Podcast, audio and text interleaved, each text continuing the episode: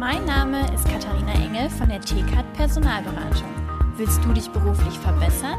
Dann besuche interne-jobs-zeitarbeit.de.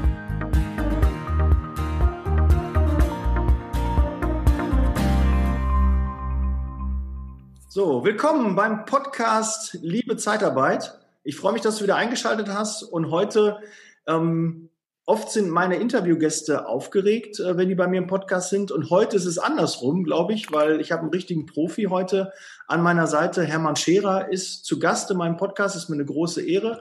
Aber ich bin ein bisschen aufgeregt, weil so eine große Speakergröße und Autor habe ich selten in meinem Podcast. Und deshalb freue ich mich sehr.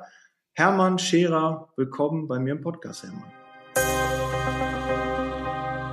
Liebe Zeitarbeit, der Podcast mit Daniel Müller.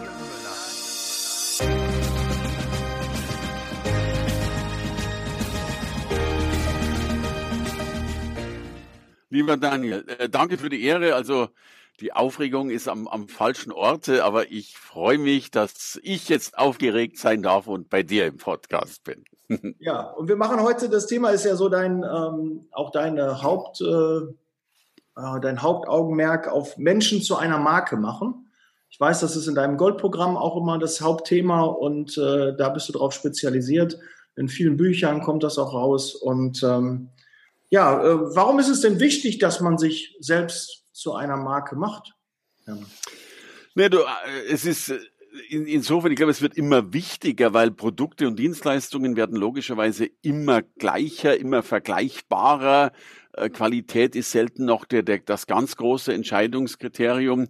Und dann ist natürlich die Frage, wenn du sichtbar bist, wissen wir, dass du eben A, schneller gebucht wirst, zu höheren Preisen in der Regel sogar gebucht wirst und eben ganz wichtig, du nicht mehr verkaufen musst, äh, sondern gekauft wirst. Ja, und, und eins dieser äh, vielleicht schillerndsten Figuren ist natürlich Steve Jobs. Ich bin nach wie vor überzeugt davon, dass äh, dass Apple nie da so groß geworden wäre, wenn ich eher als Botschafter, drum ich, ich sage immer ganz gerne, ich bin gar nicht im Speaker-Markt tätig, ich bin im Botschaftermarkt tätig.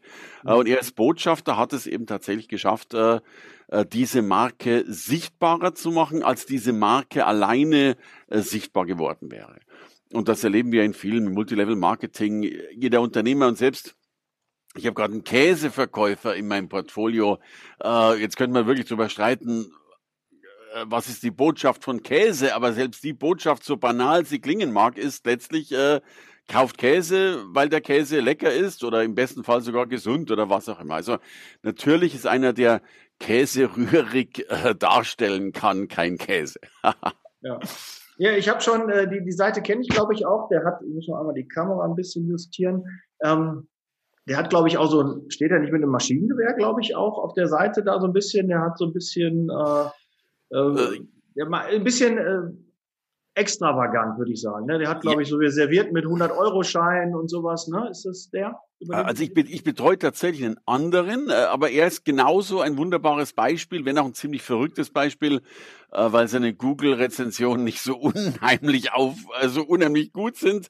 Aber ja, aber aber das beste Beispiel dafür, dass du schlecht mit, selbst mit schlechten Rezensionen äh, jetzt die schnell wachsendste Käsekette der Welt werden will und ich will gerade den Gegenpol dazu schaffen, dass man auch mit guten Google-Rezensionen auch nochmal die schnellst wachsendste werden kann. Okay, gut, die Rezension habe ich mir noch nicht angeguckt, aber ja, wenn ja. er in deinen Händen ist, mache ich mir da keine Sorgen. Mit deinem Team wirst du ihn sicherlich äh, dahin äh, begleiten und er wird auch dieses Ziel erreichen. Ähm, was sagst du denn dazu, Hermann? Die meisten haben irgendwie eher so Angst vor, vor Sichtbarkeit, sich selbst zur Marke zu machen, sich selbst in den Vordergrund zu bringen. Ähm, nicht jeder Unternehmer, nicht jede Führungskraft äh, hat darauf Lust. Wie, wie entgegnest du der vielleicht? Nee, es ist verständlich. Wir werden ja auch so erzogen, dass wir, dass wir uns ja eben nicht zeigen und vor allen Dingen äh, zurückhaltend sind und Co. Darum kann ich jeden verstehen, dass er, dass er so denkt. Aber es ist halt gleichzeitig äh, in der Regel eine Entscheidung, die dich Tausende von Euros im, im, im schlimmsten Fall am Tag kostet, weil, weil das egal was du heute bist, ja, ob du jetzt Rechtsanwalt bist, Steuerberater bist, Fotograf bist, äh, egal was, wenn du nur deinen Laden aufsperrst oder dein, deine Klinik, dein Studio, deine Praxis, dann macht das halt in der Regel relativ wenig Sinn. Und, und die Leute kommen ja nicht einfach zur Tür rein, bloß weil du eine Tür hast. Also in irgendeiner Form musst du sichtbar sein. Und diese Sichtbarkeit muss ja, die hat nichts mit Uga Uga zu tun oder mit äh, sich selbst in den Vordergrund stellen, sondern die hat was, auch was damit zu tun, ähm, dass du überhaupt wahrgenommen wirst. Und, und drum lass ich vielleicht gleich ein, ein Punkt dazu sagen, weil ich kriege auf die Frage gestellt, wie wird man denn nun sichtbar oder was sind denn die Schritte, die man tun kann? Und die ersten zwei sind banal, dass du eine Webseite brauchst mit einer eigenen Domain und Co. ist der erste Punkt. Der zweite Punkt ist, dass du, wenn du im High-Level tätig sein willst, brauchst du auch ein Profil, also deine Webseite nochmal downloadbar als PDF, dass sich vielleicht der Vorstandsvorsitzende sich das schön ausdrucken lassen kann von seiner Assistentin. Die beiden Dinge sind relativ klar. Der dritte Punkt äh, ist den meisten Menschen unklar und das kann dann schon ein Weg einer auch einer seriösen Sichtbarkeit sein, also im Sinne einer einer äh, einer solchen Sichtbarkeit, vor der, vor der du keine Angst haben musst. Und dieser dritte Punkt sind Thesen, also Thesen, Standpunkte, Behauptungen, weil, so meine These, ein Mensch findet ja erst statt, wenn er irgendwas zu sagen hat. Also wenn er eben äh, sagt, der Käse ist gut oder, oder der Apple ist gut oder was auch immer. Äh, und diese Botschaft, die du hast, äh, die übrigens gar nicht unbedingt wahrhaftig sein muss, weil es kann ja auch ein Szenario sein, es kann eine Idee sein, es kann eine Vorstellung sein, äh, diese Botschaft ist eine These und Menschen, die Thesen haben, das ist erwiesen, äh, sind signifikant schneller wahrgenommen als andere. Und die These kann auch banal sein, dass ein Heilpraktiker einfach sagt, ich kann Allergien äh, heilen, darf man nicht so laut sagen, laut Rechtsprechung in Deutschland, aber ich kann gegen Allergien helfen. Ja? Äh, wenn er sowas sagen würde, dann kann das schon eine These sein. Und wenn er es noch ein bisschen begründet und co., äh, dann macht er sich damit sichtbar äh, und dennoch in meinen Augen sehr seriös und sehr sachlich sichtbar. Also du meinst damit, man muss für etwas stehen oder auch gegen etwas stehen, damit man wahrgenommen wird. Sonst geht man einfach so mit dem mit der Masse unter. Äh, exakt. Also das ist, du, du brauchst einen Standpunkt. Ja, also du brauchst irgendeinen Standpunkt und desto polarisierender, non-mainstreamiger, was auch immer dieser Standpunkt ist, äh, desto schneller bist du sichtbar. Ja? Also ein Standpunkt kann, das sind diese Ends, wie ich sie nenne. Es kann sein, dass du einfach einen guten Nutzen bietest. Wäre schon mal äh, ein Weg. Es kann sein, dass du eine Not linderst. Ja, also das, das war was. Äh, äh Nehmen wir Zeitarbeit. Zeitarbeit äh, liefert logischerweise einen Nutzen, äh, lindert logischerweise auch eine Not. Ne? Ähm, dann kann das was Neues sein, weil man vielleicht ein neues Verfahren, neues System hat. Es kann auch nur was sein, was uns neugierig macht. Ne? Muss gar nicht neu sein. Äh, viele sind vielleicht neugierig auf Zeitarbeit, weil sie noch gar keine Ahnung haben, was das ist oder, oder wie das genau funktioniert und so weiter. Ähm, dann geht es auch darum, zum Beispiel äh, non-Mainstream zu sein. Also wenn du eben mal Thesen hast, die nicht jeder erzählt, ja, dann, weiß ich, ich habe die Tage, wir hatten die Tage, äh, ich arbeite ja mit Buchverlagen zusammen und da war der Vertriebsleiter vom Campus Verlag da und er sagt, er, er hat äh, würde ganz gerne mal was anderes lesen als das, was immer alle sagen. Wenn es zum Beispiel um Führung geht, da gibt es 100 Bücher Führung, faire Führung, Führung auf Augenhöhe, Führung unter Kollegen, äh, partnerschaftliche Führung. Äh, da, da weißt du schon von vornherein irgendwo was drinsteht. So. Der hat zum Beispiel gesagt, mach doch mal Non-Mainstream, mach mal ein Buch, Führen ohne Gnade. Ja, äh, dann wäre das sofort ein Knaller, weil es noch was anderes ist. So. Oder im schlimmsten Fall, äh, du, du machst eine Nötigung, dass du tatsächlich äh, äh Nötigung passt besser zum N, vielleicht müssen wir es Provokation nennen, ja. Aber stell dir mal vor, du bist, ähm, also wenn ich Hochzeitsplanerin oder Planer wäre, ja, dann wäre ja, wahrscheinlich. Sollten auch alle machen, weil da ist, äh, ist viel Mehrwert schon drin. Ja, aber absolut. Also die Nutzen hast du sowieso, weil du hast eine entspannte Hochzeit und so weiter. Die Not wird auch gelindert, weil die Scheidung herausgezögert wird, weil die Hochzeit gut gelaufen ist wahrscheinlich. Ähm, aber ich würde zum Beispiel mit Provokation arbeiten und würde als Hochzeitsplanerin sagen, äh, die meisten Hochzeiten sind lieblos. Ja, was ich übrigens äh, unterschreiben kann, weil ich finde, ähm, ach, da, ach, da könnte man ja schon wieder zu, zum, zum Streiten anfangen. Aber es geht ja schon damit los, wenn, wenn die Hochzeit dein schönster Tag im Leben sein muss, das ist ja schon suizidal. Ja, also warum heirate ich dann überhaupt, wenn danach nichts Besseres mehr kommt? Ja, also ich heirate ja, damit danach richtig die Party abgeht und nicht, dass du sagst, okay, das war der Höhepunkt, äh, die Zeit ist vorbei. So und, und dennoch wissen wir, dass ganz viele Hochzeiten nach ekelhaften Schemen ablaufen, die du so nie haben wolltest. Ja, also ich war mal auf einer bayerischen Hochzeit eingeladen mit wer im Januar geboren ist, steh auf, steh auf, steh auf, trink aus, trink aus. Da bist du um 15.30 Uhr besoffen, bloß weil du aktiv mitgemacht hast. Pfui Teufel. Oder der Kutscher, wenn so ein Kutscher, gibt es ja auch so klassisch, ne, der Kutscher geht ums linke Rad oder rechte Rad, da müssen alle irgendwie trinken. Äh, ich glaube, die Zeit ist vorbei, oder? Dass man da so eine Volksbelustigung machen muss.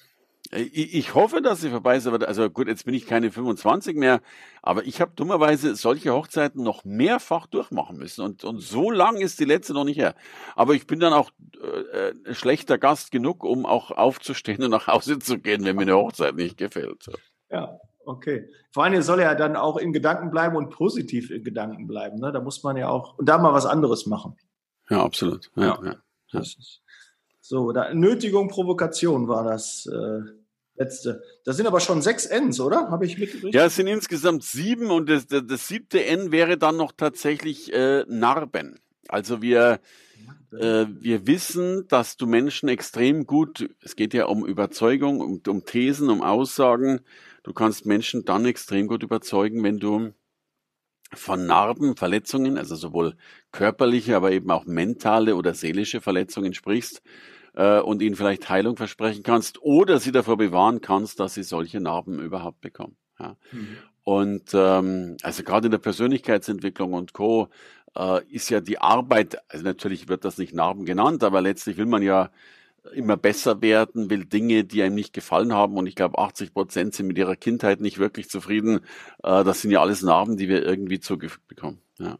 Mhm. Also quasi über den Schmerz auch dann ja. wahrgenommen werden. Ne? Absolut. Also äh, wir wissen, desto höher das Schmerzbewusstsein, desto höher die Kaufbereitschaft. Ne? Also äh, es gibt eine Studie, oder gibt viele, aber, aber die, die weltweit anerkannteste Huthwaite Institut, äh, die hat 32.000 Menschen in Überzeugungsprozessen untersucht und äh, der Hauptpunkt war eben Problembewusstsein vor Lösungsvorschlag. Was wir übrigens gerade in Mitteleuropa nicht machen, wir sind ja immer so lösungsgetrieben. Also wir bringen immer ganz gern Lösungen, die gar nicht hilfreich sind, solange beim Gegenüber das Problem nicht klar ist. Ja, weil was nützt es, wenn du eine, also stell dir vor, du gehst morgen zu deinem, also falls Zuhörer einen Chef haben oder sowas, du gehst zu deinem Chef und sagst, du Chef, ich habe da mal eine Lösung. Und er sagt, schön, ich habe aber gar kein Problem. Äh, dann macht das logischerweise keinen Sinn. Deswegen, desto tiefer du Probleme entweder aufzeigen kannst, bewusst machen kannst oder im schlimmsten Fall sogar noch entwickeln kannst, äh, desto höher ist die Kauf- und äh, Lösungsbereitschaft des Gegenübers. N nicht nur im Business, sondern logischerweise auch privat, in, in allen Überzeugungsprozessen. Mhm. Emma, du bist ja jetzt schon viele Jahre im, im Business. Ja. Aber mich würde mal interessieren, ich will gar nicht sagen, wie viele Jahre, weil so alt bist du ja noch gar nicht. Äh, ich, ähm, Daniel, äh, diese, die, bewerten Sie diesen Podcast bitte mit fünf Sternen. okay. Ähm, nee, mich würde interessieren, was war so dein, dein, dein größter Hebel? Wo war dann wirklich so der Punkt, wo du gesagt hast, okay, ja, das war eine gute Idee, die ich hatte, weil das hat alles verändert? Ja, das waren zwei. Der eine ist relativ bekannt. Ich bin ja deswegen in diese Branche eingestiegen, weil ich von meinen Eltern fünf Millionen Schulden übernommen hatte und schlichtweg nicht wusste, wie ich, wie ich diese fünf Millionen wieder wegkriegen soll. Äh, und wenn du minus fünf Millionen hast, wirst du relativ kreativ in der Art und Weise darüber nachzudenken, wie man an Geld rankommt. Ja. Ähm, das war der erste Hebel. Der zweite Hebel ist tatsächlich ungefähr drei Jahre her oder vier. Ich habe es mit Zeiten ja nicht so. Ähm, ich, ich war immer eine One-Man-Show. Also war ein typischer Redner, der halt jeden Tag wohin geflogen ist, was gequatscht hat und wieder heimgeflogen oder, oder zum nächsten Auftrag geflogen ist. Und dann kam ja irgendwann so die Digitalisierung, die ich zugegebenermaßen nicht in diesem Ausmaß verstanden habe, wie sie tatsächlich stattfindet.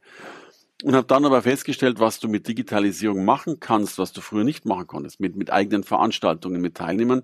Und habe dann vor vier Jahren mein Geschäftsmodell äh, gekappt. Ich habe aufgehört als klassischer Redner. Das ist nur noch ganz, ganz selten der Fall, dass das passiert. Äh, und bin selbst unter die Veranstalter gegangen habe äh, mehr oder weniger auf einen Schlag äh, 30 Leute eingestellt. Ähm, wir sind jetzt eine Crew von 30 Leuten. Ich würde übrigens, äh, vielleicht passt das zum Thema Zeitarbeit, äh, 20 bräuchte ich noch. Ähm, also ich könnte mir vorstellen, auf 50 zu gehen. Und, und, das, das, und ich glaube, es passt sogar sehr, sehr gut. Mir, mir ist wirklich, mir ist gar nicht klar geworden, ähm, welches Riesenpotenzial du hast und welch, welches Riesenpotenzial da drin ist.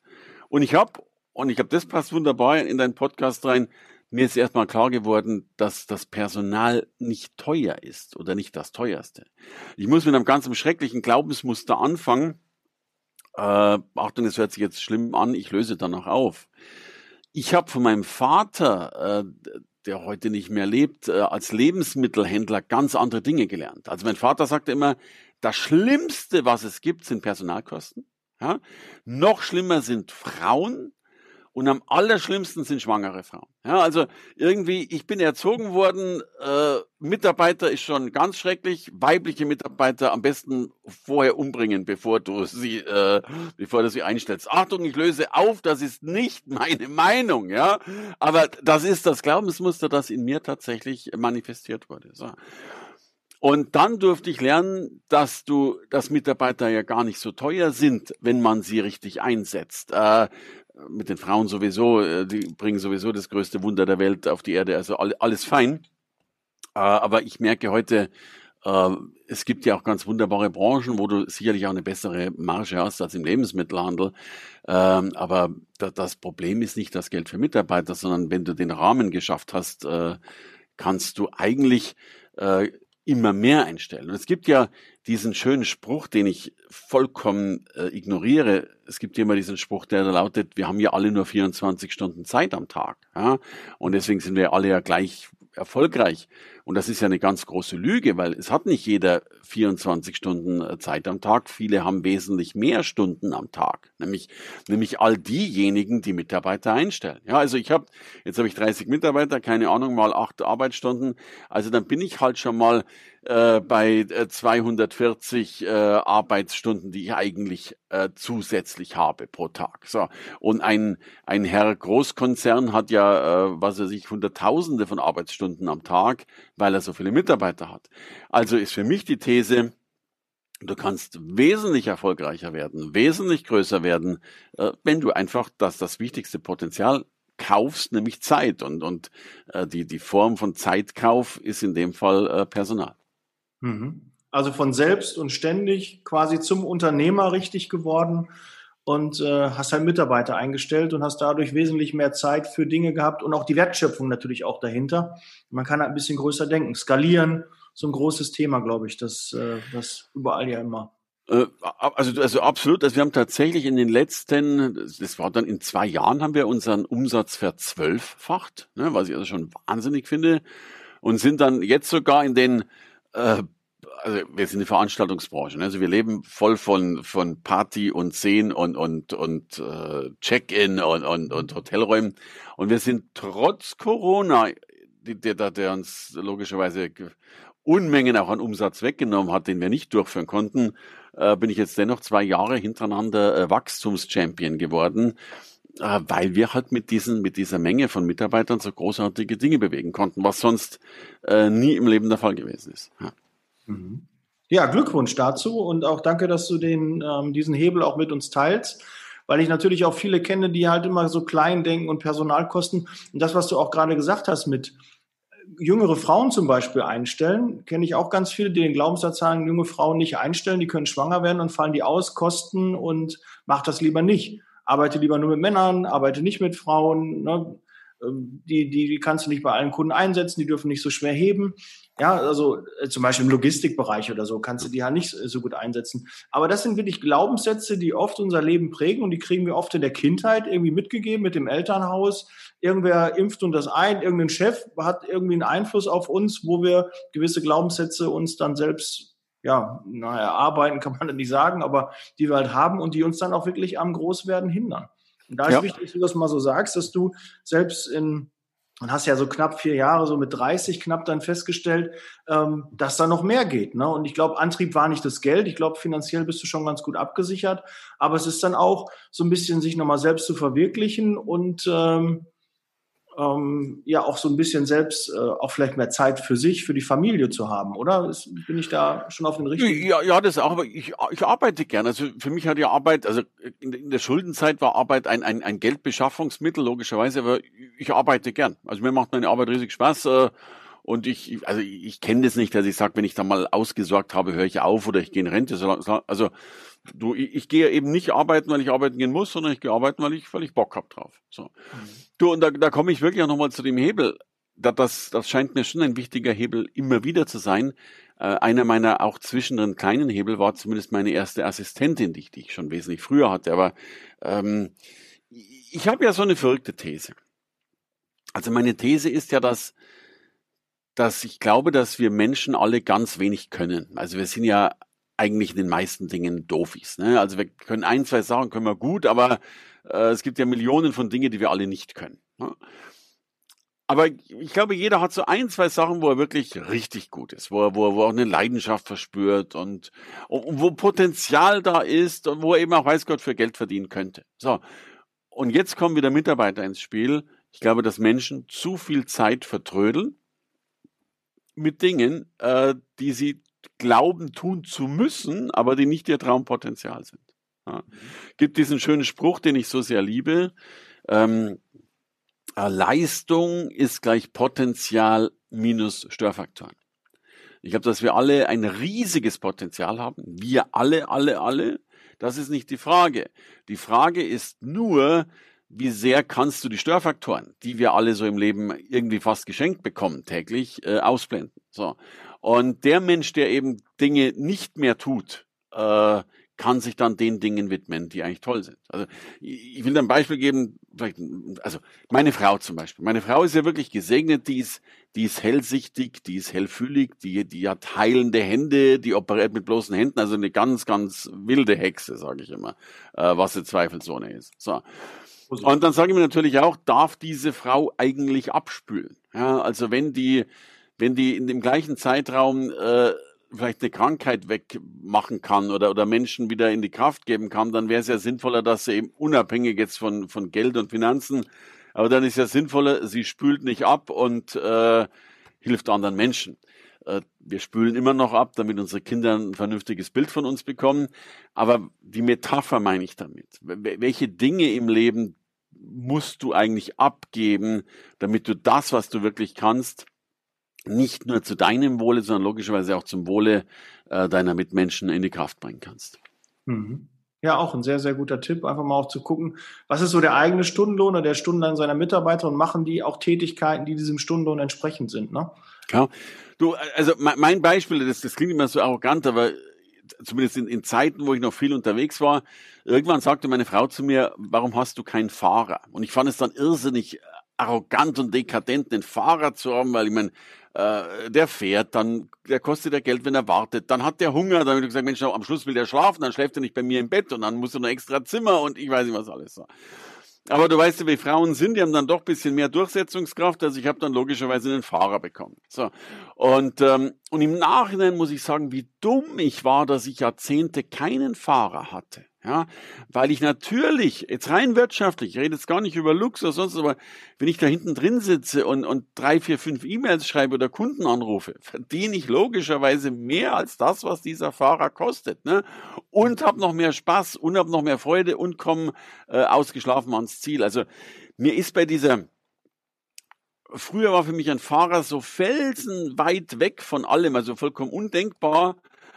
Äh, und heute muss ich sagen, in 20 Jahren nicht gehabt zu haben, war eine meiner wirtschaftlich äh, schrecklichsten Fehlentscheidungen überhaupt. Und, und das ist so spannend, dass man den, dass man Stundenlöhne und sowas überhaupt nicht vergleicht, dass man, und ich habe das da mal realisiert, ich habe gesagt, du darfst da gar nichts mehr tun. Also weißt du, ich, ich, ich lasse meine Getränke nach Hause liefern, ich, ich, äh, ich lasse die Post abholen, kostet alles extra Geld. Aber ich habe nur mal nachgerechnet, Was kostet es mehr und was kann ich in der Zeit Gutes tun oder mehr verdienen oder natürlich auch mal mehr Spaß haben, als diese 3,50 Euro auszugeben. Und das finde ich total verrückt, weil wir Menschen alle, sorry, glaube ich, überhaupt nicht in der Lage sind, äh, die Opportunitätskosten unseres Tuns zu berechnen. Also was da eigentlich alles passiert oder eben vor allen Dingen nicht passiert, weil wir Dinge tun, von denen wir glauben, dass wir sie tun müssen und in Wirklichkeit, äh, also, also mein Steuerberater ist ja auch so ein Schwein. Der sagt immer, äh, wenn es kein Geld bringt, warum machst du es dann? Ja, also er sagt immer, äh, alles, was kein Geld bringt, wird unter der Bezeichnung Hobby äh, abgebucht und ist damit nicht mehr meine Tätigkeit. Ja? Und, und nochmal, ich will damit jetzt gar nicht so diesen, diesen Geldfuchs raushängen lassen.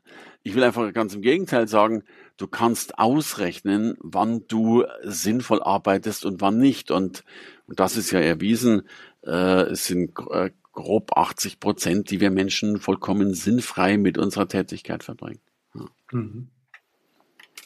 ja also da ist ja, also ich hoffe, ihr habt alle Zettel und Stift zur Hand gehabt oder nehmt ihn jetzt und macht den Podcast nochmal von vorne. Und, oder das Video, es wird ja auch bei YouTube übrigens auch gestreamt, auch da gerne ein Abo dalassen. Ähm, ja, da war schon eine Menge dabei. Ich habe jetzt so ein bisschen noch die Frage, äh, was die meisten falsch machen, aber hast du jetzt eigentlich schon äh, fast beantwortet.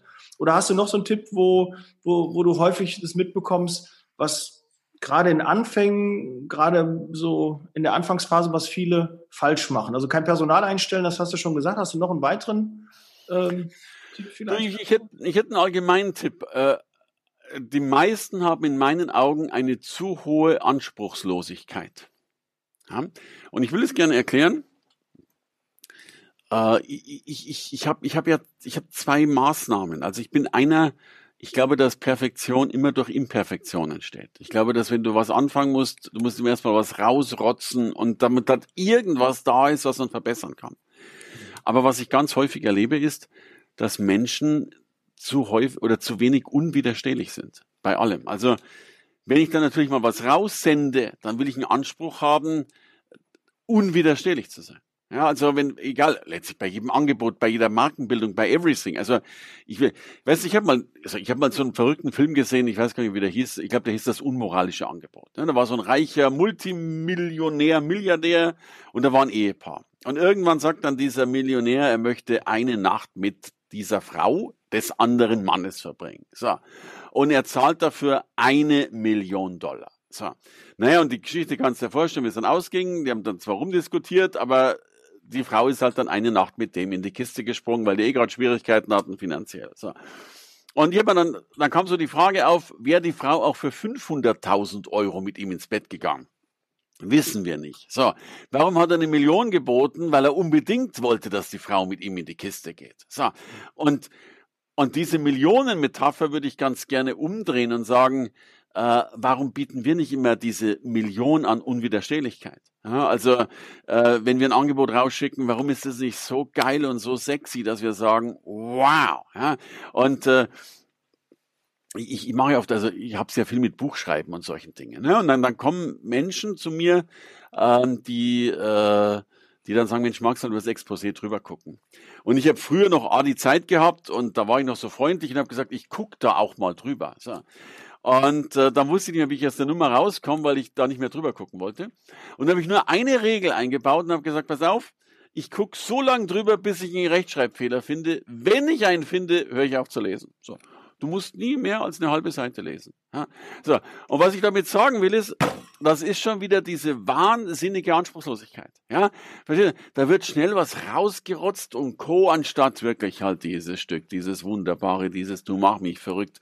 Ähm, und, und so stellen sich Menschen dar. Dann, dann, dann wollen sie rausgehen äh, und haben 17 Rechtschreibfehler. Oder, oder, oder mal so ein Halbzeiler, anstatt eben, oder, oder du weißt, ein Foto von Menschen anschauen. Weißt du, äh, da sitzen sie alle im Wald auf einer Kuscheldecke. Ja? Dann, dann werde ich schon wieder, kein Mensch hat im Podcast so einen schönen Hintergrund wie du, Daniel. Da geht schon wieder los. Ja? Ähm, all das ist Inszenierung. Und dann, dann, äh, ich, war die Tage bei einem Kongress eingeladen und haben die angefangen, der, der war vor der Heizung gesessen. Sag ich, sind wir hier beim, beim, beim, beim Sanitärkongress oder was? Ja.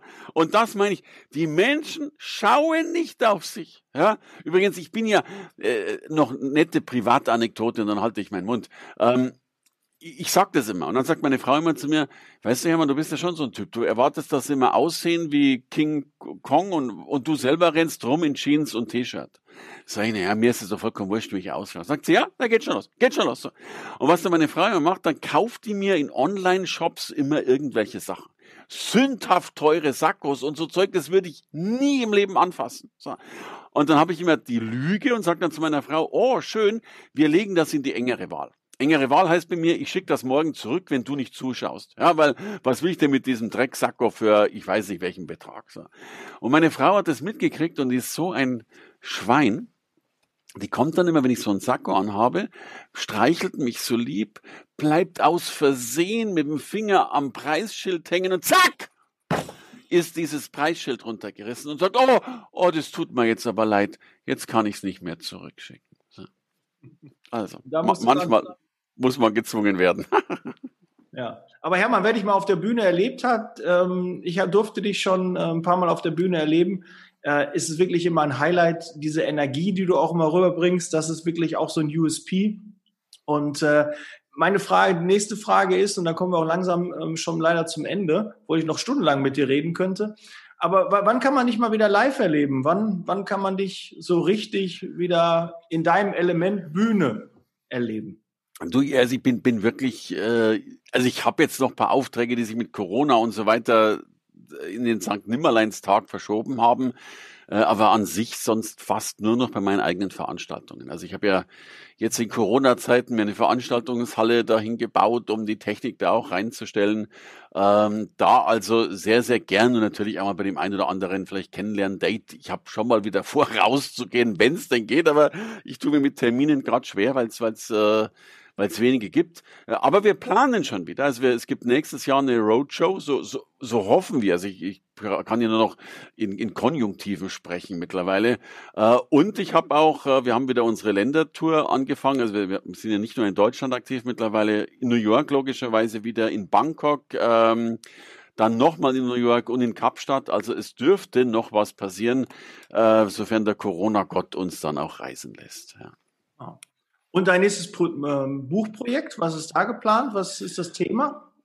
Du, ich habe, das ist kein Witz, ich habe exakt vor elf Stunden mein Buch abgegeben. Es war kurz nach Mitternacht, weil ich äh, mir selbst geschworen habe, dass es um Mitternacht äh, ja. rausgeht. Ich habe vier Bücher geschrieben jetzt. Ähm, Eins geht um, oder sie gehen letztlich alle tatsächlich um Positionierung. Äh, wie wirst du sichtbar?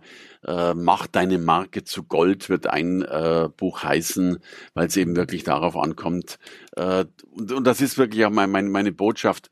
Äh, in, in, Menschen steckt so viel Potenzial und es ist ein, ein, ein, ein Jammer festzustellen, wie wenig genutzt wird. Und da würde ich gerne ein bisschen dazu beitragen, dass da etwas mehr rauskommt. Ja, Hermann, wie, wie ist die, Ein äh, die Eintrittstür bei dir? Ähm, das Goldprogramm ist, äh, ist weiß ich, ähm, ein, ein großes Programm von dir. Wie sollen die Leute Kontakt mit dir aufnehmen, wenn die sagen, ich brauche mehr von Hermann, ich brauche mehr ja. vom Hermann, von dem Team, von allem, ich möchte gerne zur Marke werden? Wie du, ich, also entweder gern E-Mail-Adresse info at hermannscherer.com und ich stelle logischerweise auch gern einen Link äh, dir zur Verfügung, den wir dann unten reinstellen können. Ganz klar. Sehr gut. Trage ich in die Shownotes ein. Und äh, bin mir sicher, da werden sich einige melden, weil man muss dich mal live erlebt haben auf so einer Bühne. Das ist, oder generell auch, es kommt auch am Bildschirm rüber. Also ich habe auch einige Videos von dir gesehen. Irre. Wenn du da auch die Lautstärke anhebst, und das ist ja jetzt kein Zufall, das ist wirklich ähm, gekonnt, es passt und äh, dann ist man da und äh, das ist sehr, sehr kurzweilig, finde ich mega. Vielen Dank, dass du heute ja. Hier. Ich danke dir, Daniel. Äh, großartig. Ähm, äh, ist mir eine Ehre. Punkt. Ja, vielen Dank. Gut, dann sind wir soweit am Ende. That's Leasing Baby. Ich freue mich, äh, dass du bis jetzt drangeblieben bist. Vielen Dank, Hermann, für deine Zeit.